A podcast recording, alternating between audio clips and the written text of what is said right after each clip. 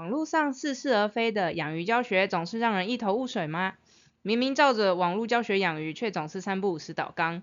塔鱼手札带您建立简单养鱼正确观念。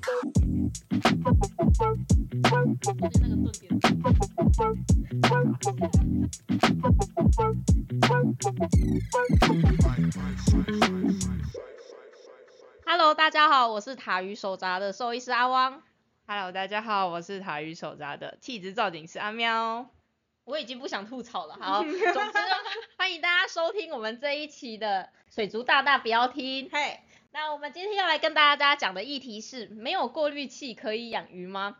因为我发现说。有一部分的新手饲主啊，他们其实还蛮极限养鱼的。嗯，就是因为呢，嗯，我自己遇过很多新手饲主，都可能是在大学的时期，就是觉得宿舍里面有点无聊，有点空洞，然后想要养一些生物来陪伴自己。嗯，我也是。对，那那个时候就是大学生嘛，就是一穷二白，除了一条烂命以外，什么都没有那个状态。是。你就会开始很想要各种的 cost down。对。那 cost down 的时候，第一个被 cost down 通常是鱼缸。对，你会开始选择。那种很小的鱼缸，嗯对，那通常第二个开始被 cost down 就是过滤器，嗯，因为其实你只要上网查，如果说你说写什么过滤什么鱼缸不用过滤器养鱼，其实你也可以查到不少的文章，嗯可以，那也确实有一部分的鱼缸它不需要过滤器，你会感觉鱼好像也过得蛮开心的，嗯嗯。那阿喵，你以前就是就是在其他地方当造景师的时候啊，你有遇过那一种完全没有过滤器的鱼缸吗？有啊，我有遇过，就是一个很大的。像是那个布那种的，你说像那种莲花盆那种啊，对对对对对莲花盆莲花盆，然后然后布这个说法很佛教哎，你感觉好像画画园还是什么之类的，对，好像是莲花盆，对它多大莲花盆啊？哎，那直径大概有四十吧，四十公分，是直径四十公分，对，哦，那里面养了什么啊？里面就养孔雀鱼啊，哦，那它为什么要造景呢？没有，那只是那只是他他自己额外另外养的。就是他他自己原本有造景缸在在房间里面，但是他自己门口又另外养了一个一个波，然后只是我们只是顺便维护而已。哦，那你们维护这样子的波的时候，你们会做什么事情吗？我们会就是先大概大概就是检查，可能检查低土低土的状况，然后植物的状况，然后再看鱼的状况。低土的状况是指什么啊？就是因为它有种那个睡莲，嗯，所以大概要看一下睡莲有没有缺肥啊，然后或者是破叶啊什么之类的。如果有的话，可能就要换底土哦，所以它就是很植物嘛，就主要其实是看植物的状况。对对对。那不是像那些鱼的便便，它不是都会沉在就是土的下面？那些你们会把它清掉吗？那个很难清哎，因为他们那个的话已经不用黑土了，直接用泥炭土那种。是泥炭土还是那一种，就是填土的那一种？因为我看到过有人睡莲是用填土下去养。我们我们那边是用泥炭呐。了解，所以它就是鱼的粪便就会化作春泥更护花的。啊，对对对对对对对对。然后你只要随便下去，随随随手随便弄一弄，那就啪！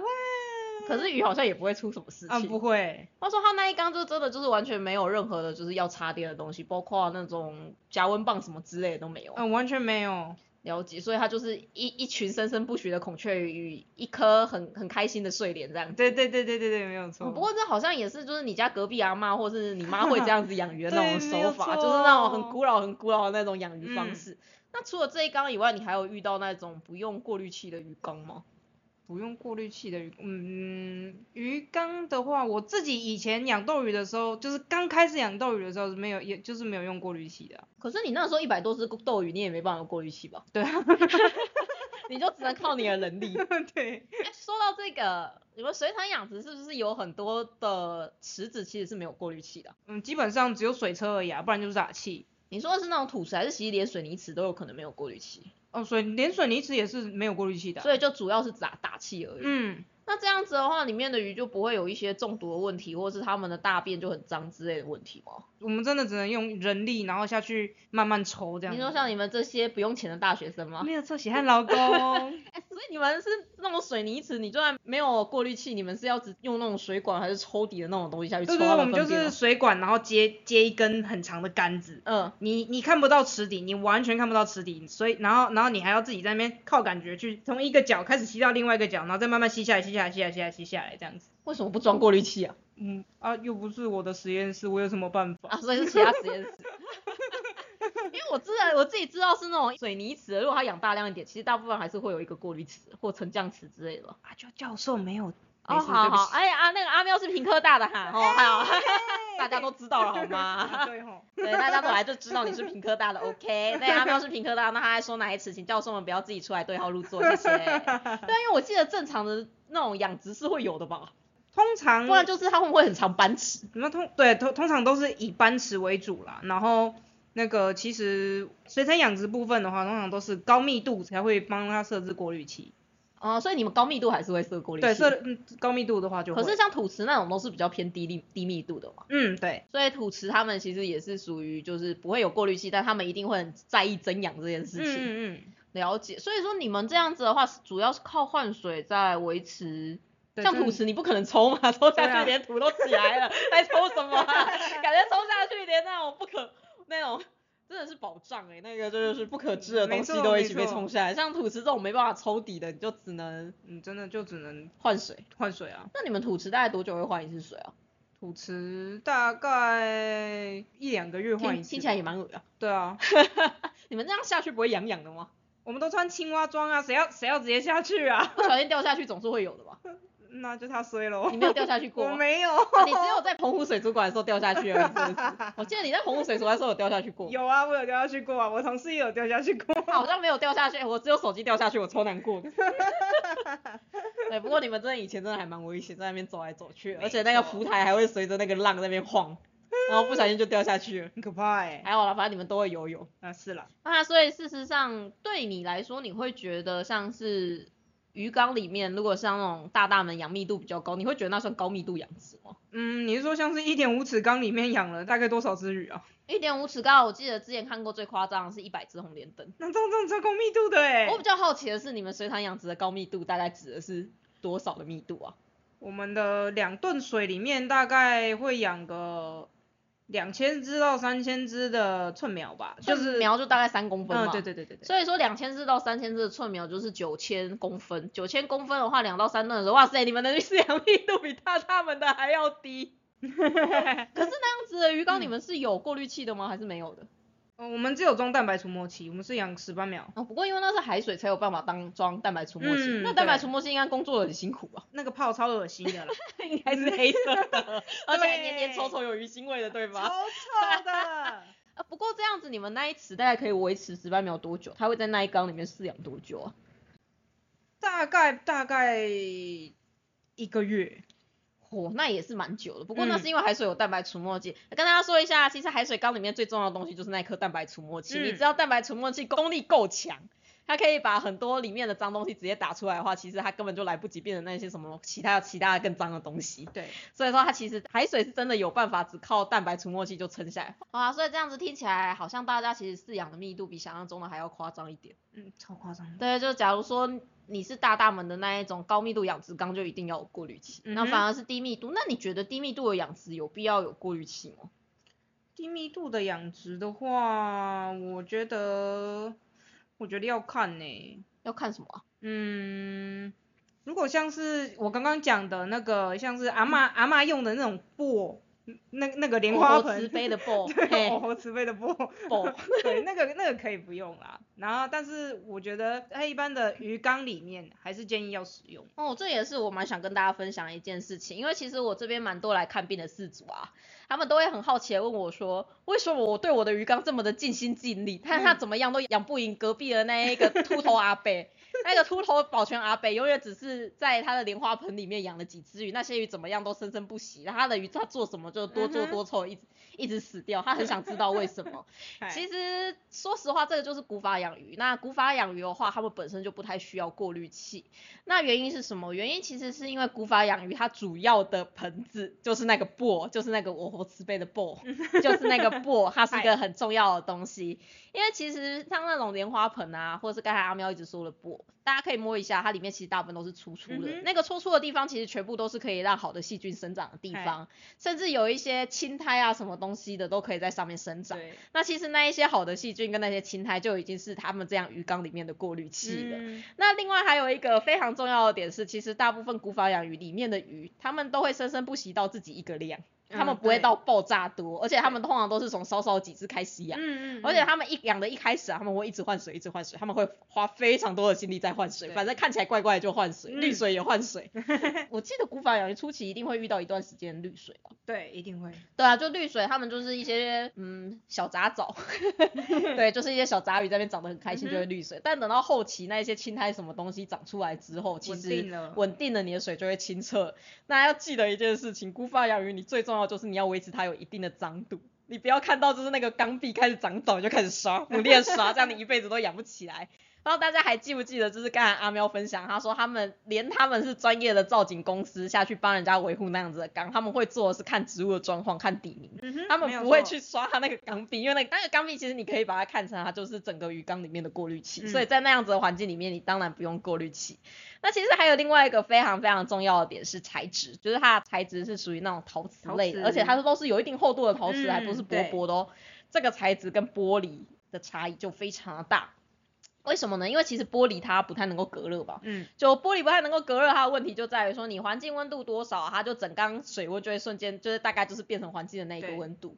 但是如果说你是在那一种就是莲花盆里面，它其实水温是会有上下层的差距的。就不知道大家有没有去过河里面玩过？我相信阿喵小时候一定玩很多。你有没有觉得在夏天的时候，其实你刚踩到河的时候，你会觉得表面好温好恶心，但是下面是凉的。对，没错。而且你站在水里面的时候，它表面就一直都是热，然后下面那个水一直都是凉的。对，就是其实，在那种古法养鱼的环境里面，大概是这样子。就算你觉得它很热很热哦。它也只有缸子表面那个水是热，它下面的水还是凉的，所以其实那个鱼它就算在大热天，然后被太阳晒着，它们也可以活得蛮开心的。但是如果说它是在你的玻璃缸里面，大热天三十二度，那它就整缸水都是三十二度。哎，对了，大家之前之前知道阿喵的数学跟化学都不好，那我们今天来考一下阿喵物理。请问一下，为什么水会有这样子上面比较热，下面比较冷的状况呢？因为冷水的密度比较高，水密度最高是在几度啊？四吧，二啊二，为什么会有二这个答案呢？四四四是四，不是二的平方是四好吗？哦哦好，对是四度，感觉阿喵的物理有点微妙，但听起来是比他的化学跟数学好一点点。对，其实水密度最高是在四度，那密度高的东西就会往下沉嘛，所以你可以想象说，就是当你外面比较热的时候。其实你表面那层水它密度最低，所以那个水那个热热水它就会保持在就是水的最表面，就有点像是你把油丢到水里面一样，不论你怎么拉，最后那层油就会浮到水上面。那其实温度比较高的水是这样，所以就算在很热的天气里面啊，其实它的鱼缸底部也是凉的。嗯，那天气冷的时候其实也很重要。你看，如果说你家里突然变成十五度，那你的鱼缸里面的鱼也一定是变成十五度吧？对。但是啊，如果是是在那一种就是。莲花盆里面的话，它是表面的水，它变冷，变冷之后会怎么样？它会往下沉，所以下面的水就会被带上来。所以除非你这个气温它有办法让整缸的水变得比较冷的情况之下，它才会变冷。那它变冷的时间，因为它是要有一个下沉再被往上的各个过程，所以它变冷的速度其实会比较慢。嗯，那你也可以想象哦，在这样子的鱼缸里面，其实你冬天为什么鱼缸会冷？是因为它上面有吹凉风嘛？对。那所以说，大部分这种养鱼啊，你只要比较冷的时候，你在上面盖一个布，不要让风直接接触到。其实说真的，它不会到变得太冷太冷。但是如果是你的鱼缸的话，你不论怎么把怎么把表面遮起来，都是没有用的。其实有时候连连布都不用盖，因为你有你有种睡莲嘛，啊，它的叶子就浮在上面啦。对了，说到睡莲，有一件事情我很想问你。什么？你知道有一派的人说，你知道那个睡莲会遮住那个水面，鱼就会缺氧，他们要一直呼吸，很可怜。你怎么看呢，造景师？满头问号哎。就他们说睡莲 它叶子啊，因为是浮在水面上，所以它产生的氧气都直接散到空中，水中不会有氧气。其实。呃，不是只有叶子的表面会产生氧气，它连它的叶叶叶子下面，然后连根那些都会产出氧气，所以整个缸子里面也会有氧气。对，所以其实不会只是因为它被遮住就没有氧气，对对对因为其实你睡莲只要状况够好的话，它其实会不断源源不绝产生氧气。是的，是的。但如果你睡莲死掉，应该会很惨吧？啊，你睡莲死掉那就惨了。所以这是为什么你们在照顾那一缸的时候，其实你们会很在意睡莲的状况的原因吗？对啊，就是等于说只有那种。莲花盆那种，我真的很不想用“播”这个字，因为真的我佛慈悲，你知道？你为了我脑中一直浮现那个上面写的“我佛”两个字的那个慈悲，你知道超烦的。对，就是那个莲花盆，如果说它里面没有植物的话，其实也会比较难养。嗯。所以好像大部分那种养莲花盆都会种点什么浮萍啊，或者是像那种小乐色金鱼藻之类的那种东西。如果好像都没有的，真的比较少见。嗯。对，说实话，为什么莲花盆它可以？做起来，它只是它没有一个让你肉眼可见的过滤器，但对他们来说，其实不论是里面的睡莲、里面的藻类，甚至是那个缸壁，全部都是它的过滤器，只是我们看不到而已。那你就觉得不用。那如果说你想要让这样子的状况在玻璃缸里面复制其实会很难很难的。嗯。为什么很难？原因其实大部分原因是因为你们会在意玻璃缸好不好看。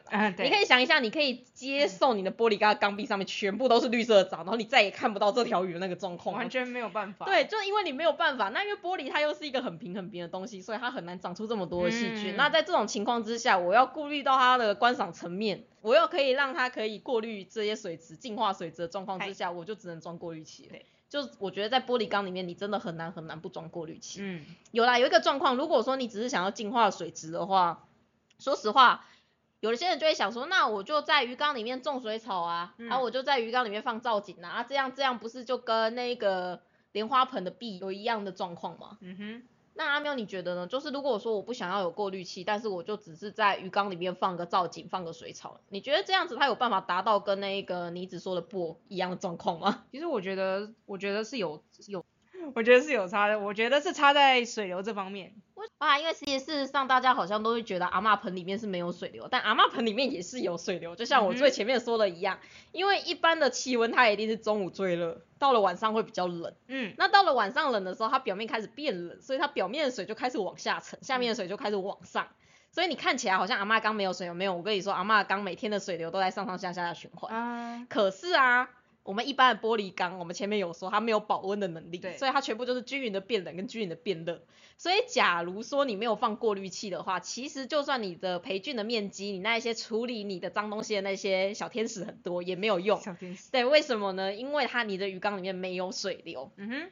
这会是一件非常非常重要的事情。不知道大家有没有听过一句话叫“流水不腐，度疏不度”，是什么意思啊？就是你只要流动的水的话，它就不会腐败。那你只要一直用的门框的话，它就不会被蠹虫进。侵蚀，哦那原因是因为，如果说你水里面啊一直一直都没有水流的话，其实你水里面的氧气量会非常非常的低。不知道阿喵有没有想到，我们之前在氧气量很低的鱼缸里面 闻到了什么？哦，那个真的是有一点点，有一点点可怕。那个那个，哎，你知道在缺氧的地方啊，其实细菌它就会开始做出各各式各样具有恶臭的东西，包括你的屁。人的肠胃道里面是缺氧状况，为什么屁会这么臭？因为那些就是在缺氧状况之下代谢出来的东西。阿妙，你有印象在你的职业生涯里面，你遇过最臭的鱼缸是长什么样子，或者它有怎么样的味道吗？我遇过最臭的鱼缸，真的就是我不知道该形容怎么形容那个味道。你会大家有不小心吐出来哦？我就是干呕了一声啊，嗯，然后 然后就被看了一下。啊，你是去人家家里的时候清理他的鱼缸，不小心吐出，不小心干呕了，是不是？对。哦，好尴尬哦，这样，他的鱼缸到底长怎么样，可以到这种程度？不是鱼缸，是鱼池。哦。是鱼池。啊，了解。我还想到鱼缸可以到这样子，鱼还活着也太厉害了。对。所以是鱼池，所以他他那是怎么样的状况之下，你会闻到这种味道？而且，对啊，是开放式的，你知道吗？很可怕，就是你就走过去，然后就看那个那个水是，嗯，那个叫什么蓝绿色。嗯。对，然后你走过去就哦。那是有有你有办法去形容这个味道，让大家比较理解你到底闻到了什么吗？嗯，有点像是动物尸体的味道。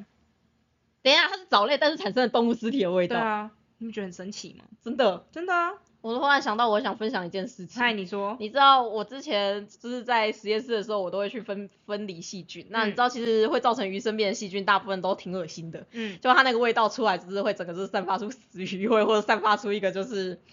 反正就是那种，你就知道它是那种死亡的味道，你知道吗？鱼腥。但你知道，对我来说，其实最恶心的并不是分到这一些味道非常难以言喻的细菌，因为你本来就预期说它会有这个味道。你知道让我觉得最恶心的一次是什么？最恶心的一次是，我们会用那种含有血液的培养基下去养细菌，因为那种血液很很营养嘛，所以细菌就会长得很好。我有一次分离到了一株细菌。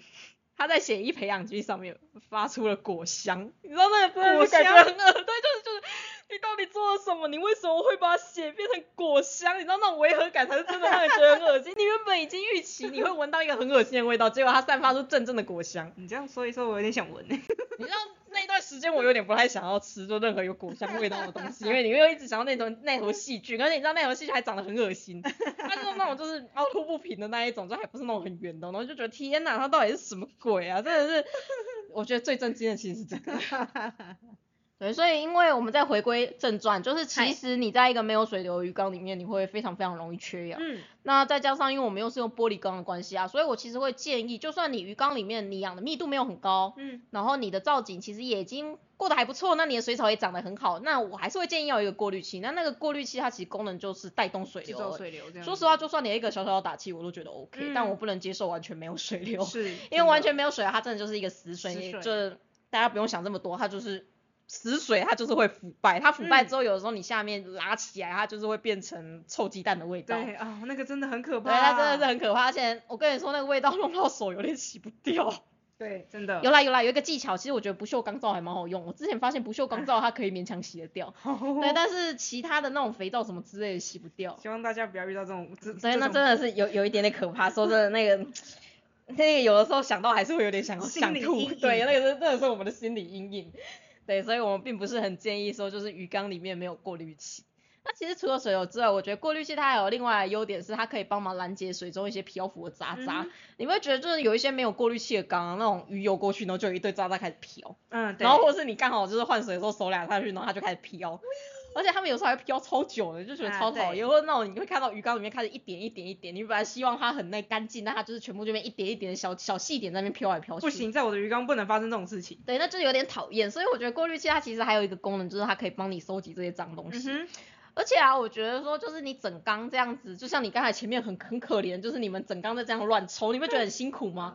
但是如果说你可以设计一个排污管，把那些脏东西全部集中在一个地方，你只要抽那个点，不是很开心吗？当然啦，我记得正常一般业界的正常在养鱼的人的鱼缸是这样设计的吧？鱼池是这样设计的，他们用一个斜面，是，然后他们只要把那边打开，所有粪便都会冲进来，再把它关起来就好，那是正常的设计吧？那个那个比较像是室内室内养殖啦，我们我们是偏室外，然后只有半雨棚这样子啊，没办法，因为你们有大量免费的劳力，所以可以这样做。对，不然我想说，一般人要在那边每天在那边抽，他们那个几公顷的要怎么抽啊？真的真的，没错。对啊，所以说就是他们其实大部分还是会设计一个让脏污集中的地方，因为这样子也比较好清理。那其实我会觉得过滤器有一部分的功能也是这样，它至少可以把你的脏污全部集中在一个地方，那你每次要换你就只要换那个过滤器就好，其他地方它就可以保持干净。只是就是偶尔抽一下，所以我觉得过滤器在这一点也很重要。哎，不过我在临床上面还蛮常遇到另外一群有趣的事情，他们会想要用人力对抗细菌，就是他们会很努力，就像你们你刚才说的一样，他们会很努力，就是 三二十四小时，他只要有在鱼缸前面，然后只要看到有一点点的大便，他们就会开心的把它抽起来，然后他们觉得只要抽起来之后，他的鱼缸就干净了。啊？可是啊，我跟你说有一件很神秘的事情哦。我通常遇到这一类型的事主，他们的鱼都特别容容易生病。我话说，你们以前那样子水泥池不会遇到鱼很容易生病的状况吗？会啊。哦，也是会啊。嗯。那你你刚刚那一只那一池是比较常下药的吗？就是其实我们也不太会下药了，但是他们就是会生病。嗯，就是会生病。对吗？我刚才本来还期望阿喵回答我是不会啊，因为可能然后开始想要听他讲一些，就是其实养殖系有什么很神秘的地方，看来也没什么神秘的。其实要说要说生病的话是不太长，但是还是会。会像什么病啊？嗯，像是白点，白点我们常遇到。等下白点根本就不是食食太脏的关系，是你们检疫没做好吧？哈哈哈哈，这我就不知道了。还有什么？因为因为是死，毕竟是死斑，你知道吗？其实真的要中什么病，真的还蛮还蛮难的。所以你觉得他那一次比较容易生病，是会发生什么样的情况，让你觉得他比较容易生病呢？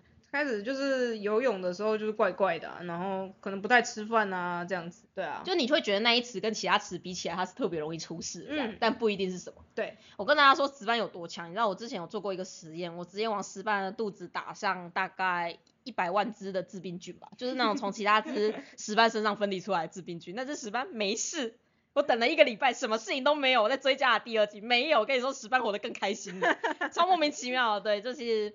大部分可以成为经济动物的鱼种，都是因为它们身体超级无敌强健。但是连身体这么强健的鱼种，如果你只是靠就是学生 靠学生下去抽的话，其实就哎，你们那时候一天抽几次啊？我们一天抽几次？我们三天才抽抽一次，好不好？啊，难怪会说，难怪会出问题。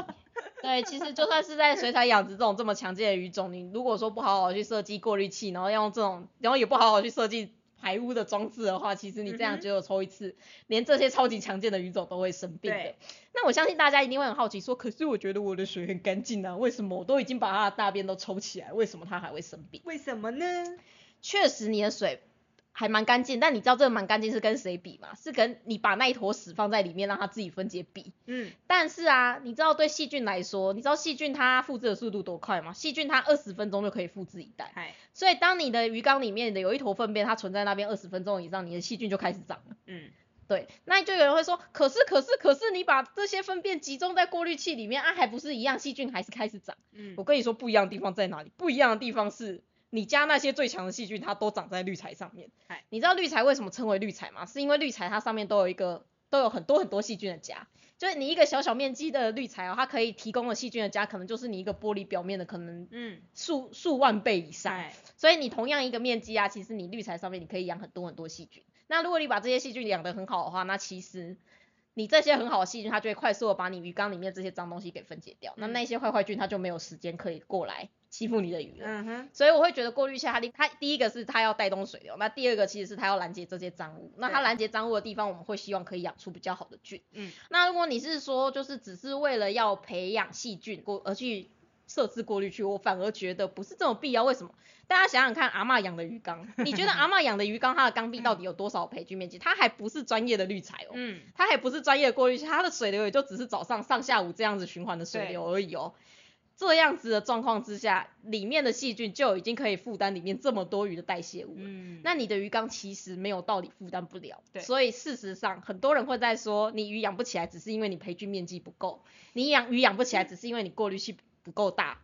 我跟你说，可以点啊，这件事情 反而不是这么重要，因为过滤器它其实对我来说，它最重要的点并不是培养细菌，并不是很大的培菌面积，它最重要的点是它要制造水流，然后还有就是。它要可以拦截脏物，就只是这样子而已。对，培菌只是其次的，而且你要培菌很简单。我跟你说，培菌真的很简单，尤其是你只是要培养消化细菌的话，它真的不难。对，为什么说培养消化细菌不难？是因为其实这些细菌不论在哪边都可以长。对，哎，还没有你有没有听过一个说法？就我们刚才不是说，就是那一个过滤器啊，嗯，它不是就是要拿来拦截脏物吗？对。然后下面就是要培养那些好的细菌嘛。是。那你有没有听过一个说法？有人会说过滤器都不要洗最好，因为你洗的话，那一些好的细菌就会被你洗掉，你的鱼缸就会不稳定。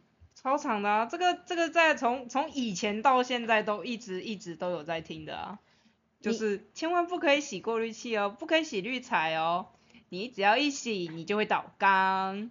对啊，那你们以前在水产养殖的时候，你们会洗滤材吗？洗啊。不会倒缸吗？没有啊。那你们怎么洗？我们不会全部一次洗，我们会分批洗。可能我们好了，我们可能叠个三四层，左右边各三层。嗯。今天我洗这三层，左边左边三层，然后再过个两三天，我再洗右边的三层。你们洗是指拿起来冲一冲，还是就是那种很彻底的洗？哦，拿起来冲一冲，只有在搬缸，然后就是测缸的时候，才会把它全部拿去晒，然后做做一些化学处理。之类的，你们不洗会被教授骂，会被当掉吗？不会啦，是不会啦。就我们的养殖经验来看，就是要这样，就就是这样子做，这个缸子才会稳定，我们才会这样做这样子。了解，就不洗的话，感觉也比较容易出事。对啊，那你洗了有出事过吗？没有哎，就反正洗了就正常养鱼，完全没有在做任何的。对啊。嗯，事实上啊，我也是会推荐大家要洗过滤器。可是啊，这个有一个前提哦。嗯。如果你的过滤器啊已经很久很久没有洗，那就拜托你再也不要洗它。你知道为什么吗？因为我刚才前面有提到一个重点，就是其实细菌它会长在你所有东西的表面上面，你只要有个固体，细菌就可以长。嗯。那一些很久很久没有洗的过滤器，有养过鱼的大家应该有经验，你的过滤器一段时间没有洗，上面就会有一些咖啡色的渣渣。是。我相信阿喵，你那个时候洗你们的过滤器的咖啡色渣渣应该是爆多吧？对啊，一定的。就是一个冲下来就是啊，怎么冲了五次都还没有干净的那种等级，就永远都觉得自己冲不完，但是当然还是会越冲越少，但是咖啡渣渣真的多到一个爆炸。那些咖啡色渣渣是什么？那些咖啡色渣渣其实算是细菌们代谢下来的东西，就是细菌们吃不掉的东西。因为细菌它们虽然可以分解东西，但它们还是有一定的限制在的。有一些东西太硬了，它们是分解不掉，就像是木头，它就是一个细菌分解不太掉的东西。那这些碎屑啊，它们就是会累积在你的过滤器里面。那这些碎屑啊，你把它放大、放大、放大很大的态，它就是被切的很小很小的木头嘛。嗯。所以它上面也是一个很好的培菌面积，它本身也是一个表面积。所以啊，为什么你的这一些万年过滤器它有办法养得起来，只是因为你这些咖啡色渣渣上面长满了好细菌。嗯。那如果说其实你主要的培训面积是在这些咖啡色渣渣上面。那你洗过滤就把这些咖啡色渣渣啦一江春水向东流 啊，那不就是啊？对，就是你等于说把你培养那些好菌的东西洗掉，所以你才不能洗。是。但是但是，如果你的过滤器跟你的滤材设置是正常的话，嗯，正常来说，你希望你细菌住在哪里？住在你的滤材上面，是，而不是住在那些咖啡色渣渣上面。没错。所以在正常配置的过滤器上面，只要你发现你的过滤器不是那种会产生很多渣渣的过滤器，它大部分都是正常配置的过滤器。所以在那些正常配置的过滤器上面，其实你怎么洗都没有关系，就像阿喵刚才说的一样，他们就算是那种高密度养殖，一次洗三分之一也都不会出事。嗯。但是如果你发现你的过滤器里面现在充满了咖啡色渣渣，拜托大家不要轻举妄动，那个东西不要随便乱洗，可能真的洗下去之后真的会出事。阿喵，你刚才有说，就你很常听到，那我相信你一定也遇到很多这种类型的缸吧？是。你可以回想一下，就你那时候遇到这类型的缸，是不是它过滤器全部都是被咖啡色渣堆满，甚至有些可以到一两公分那种很恶心的状态？真的真的超级恶心的，我真的觉得那是那是咖啡渣吗？对，而且有的时候它也不是堆在它的过滤器里面，它是堆在它主缸，就是它那个底沙那边，整个你已经看到那个烟起来了。对，就是气泡比较大的那那种颗粒的石头，堆满一层的。渣渣，我记得我之前看过最惊人的是打开的时候发现它下面原来还放了另外一颗石头造景，但那颗石头已经完全被淹没在渣渣里面，它看起来像像糊掉了黑土的一部分，但它其实是渣渣，超可怕的。但是这种鱼缸千万不能够随便乱动过滤器，如果你决定要清清理它的那一天，你就代表说你整个系统要砍掉重练，你要翻缸。可是啊，如果说你一直维持这件事情不去处理它的话，你鱼也会出事。我们刚才有说嘛。它就是渣渣，渣渣上面就有很多细菌，很多细菌就代表什么？很多会感染你的鱼的细菌都在里面呐。对，所以说，事实上这样的鱼缸你会发现，你的鱼缸好像每次换季都会出事。为什么换季会出事？因为季节不同，温度不同，细菌的发活力会不一样。那你有这么这么大量的细菌，那他们一次全死或一次全活，都是一件很大的震荡。对，都是一件很可怕的事情。对。所以，当你的鱼缸里面渣渣特别多的时候，你会发现春天特别容易出事，嗯，秋天特别容容易出事，夏天很热，你哪天没开冷气，它也出事，或者是你刚好最近比较忙，晚了一天换水，鱼就开始出事，出事。对，这其实很多时候是因为你环境系统不稳导致的。是。那你环境系统，你已经知道它不稳是在咖啡色渣渣，但是你又没办法动，因为你的好菌都在上面。所以我觉得那会是对我来说最难解一个部分，你只能跟事主说。你要有心理准备哦，你这次可能鱼会死的蛮多的哦。但是这个方式如果你不改，之后你也没办法进新鱼，这批鱼也会慢慢死掉。你自己考虑清楚你要怎么做。是。对，所以你也不能说这些大大们说的不对，因为他们的经验就是，嗯，他们只要洗那些渣渣就一定会出事。但是如果你不洗，它久了还是会出事。还是会出事。对，所以为什么很多鱼缸都只能养三年到五年？你知道我之前很惊讶一件事情，有一个大大。我也不知道他是谁，反正他就是进来，就是一副摆摆着我就是有三十年养鱼经验的人。他开始问我东西，然后他越问我就开始越觉得事情不对劲，直到他最后蹦出一句：“养鱼三到五年会倒缸不是正常吗？”What？听到那一句以后，我就开始笑了，说：“对啊，很正常。那不好意思哦，就是我们这边可能没有需要适合你的东西，我们店比较小啊，东西比较少，那可能麻烦你去其他家买。”然后现在就觉得哇塞，你知道吗？你国小重读十次。六十年，你也不会变成一个大学老师，你就只是永远是一个小学生而已。对，对我来说是这样。你觉得你养鱼三到五年就会倒缸喽？你觉得很正常哦。这样你养六次，所以你养了三十年，你觉得你很厉害？我觉得这是一个不合理的事情。你知道，对我来说就像是一个延毕了大概两次的小学生，呛一个新来的那一个实习老师说。校长认识我，认识的比你还要久，人家最好问我一下哦。我都跟我跟你说，我都知道哦。现在那个福利社星期几会进什么东西哦？你最好称我老大哦。他们不觉得很惭愧吗？不是啊，他们那不是很多大大就是这样，他们只是一直养鱼养倒倒缸中，他有很多钱可以一直投入，然后就变大大，不就是这样而已吗？好棒棒。但是你说他们经验是错吗？其实他们的观察经验也是没有错，因为在他们那样子色缸情况之下，他们真的不能洗滤材。嗯。只是也因为在他们那个色缸情况之下，所以说他们鱼没办法养这么久。可是啊，最后你就会发现他们开始扭曲事实，他会开始跟你说，我跟你说斗鱼的寿命就只有半年，尤其是半月。然后我那个时候我就会看默默的看着我们家现在那只三三岁半的斗鱼，然后就觉得说，你看你怎么还没死？嗨，你还没死啊？对，而且最有趣的是，当你这样跟大大说的时候，他会跟你说那是你运气好了。OK，所有的斗鱼我养过这么久了，那就你运气特好啊。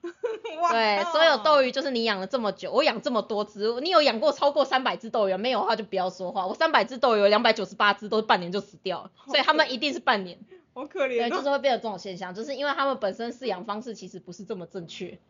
然后就导致说他们不是这么正确的情况之下，他们当然观察出他们这套饲养方式就只能养这么久。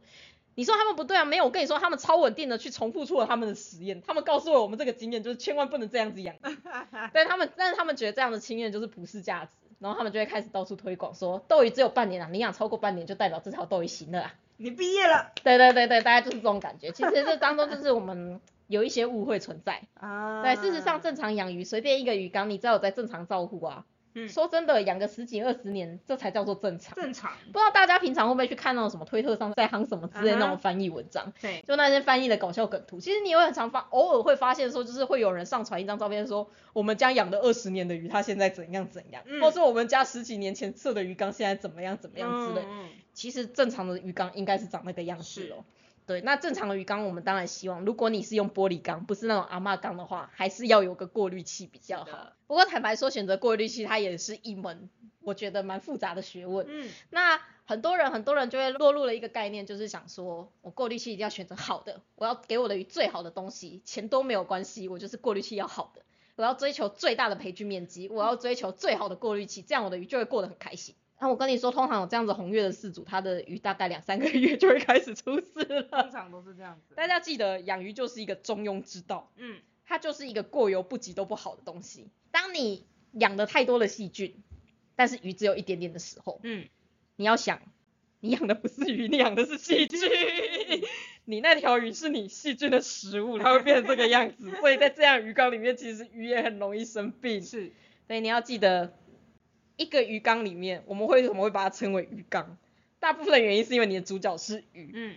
但是当你把观点太 focus 在过滤器的时候，你的主角其实默默的变成了细菌。那你的鱼是细菌的食物。对，会变这种尴尬的情况哦。所以说，千万不要想说我要去养一个超大的过滤器，然后我要养超好，我要用超好的滤材，这样我才能养超好的鱼。不是，不是这样的，就是所有的过滤器它都有一个适合的点。对，没错。对。那至于要怎么样的过滤器才是好的过滤器，还有怎么样的过滤器大脑才是适合的，这会是我们下一次的 podcast 要跟大家分享的事情。因为说真的，这件事情它稍稍的有点复杂，那他要知道的东西也会稍稍的有点复杂，我觉得不是很适合一次全部塞在这集里面告诉大家。对，那这个部分就我们过滤器的部分的下一集就留到我们下个礼拜再跟大家分享喽。好。那如果说大家想要更快的知道这些新手的资讯，像是想要知道说我到底要选哪种过滤器，或是我该怎么选，我就是迫不及待的想要养鱼，没关系，大家也可以来我们的官网，就是咨预约咨询。像新手的咨询的话，虽然说会着收就是两百五十块钱半个小时的费用，但是这两百五十块钱完全可以折抵塔鱼商场的所有的费用哦。那如果说大家就是觉得说没有关系，我们就慢慢来慢慢听的话，那就在等待我们下个礼拜的 podcast 再为大家讲解。那我是塔鱼手札的兽医师阿汪，我是塔鱼手札的水族造景师阿喵。哦，不说气质了，不说了啦。好的，那我们就下个礼拜再见喽，大家拜拜，拜拜。